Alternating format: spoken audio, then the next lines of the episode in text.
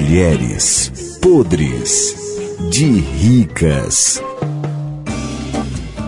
Ai, no Mulheres Podres de Ricas de hoje, vamos falar sobre cultura. Mamãe, os ouvintes estão perguntando qual livro a senhora indicaria para todos que estão escutando. Eu não sei, o nome- eu não sei assim o nome do livro, mas um livro de geografia, ou então de ciências, é, de de história do Brasil, né? Que é bom também estudar as águas, as coisas, as serras, né? as praias, né? O litoral. Correto.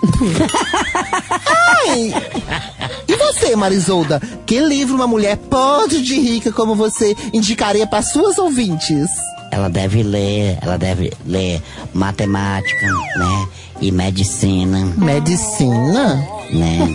Tudo essas coisas, né? Ok, Marisolda, vá listando os livros que as ouvintes devem ler. O livro de matemática, livro de português e medicina. Deu focinho. São os três que a pessoa tem de aprender. Por que você acha que esses três são os mais importantes? Porque é ali onde tá explicando toda a arte pra mim. Obras de Machado de Assis, Monteiro Lobato, você acha que não, não é isso? É, mais ou menos esses. Marisolda, livros da escritora Clarice Lispector, você indica? Clarice Lispector. Não, Clarice Lispector. Clarice Lispector.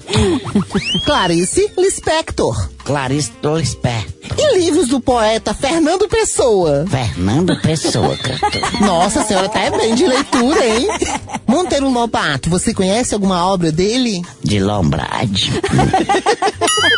Eu te ordeno. Monteiro de Assis e Monteiro de Lombrade.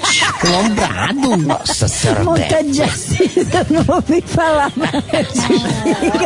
eu sou. Nossa senhora, Beto, minha gente. Mulheres podres de ricas.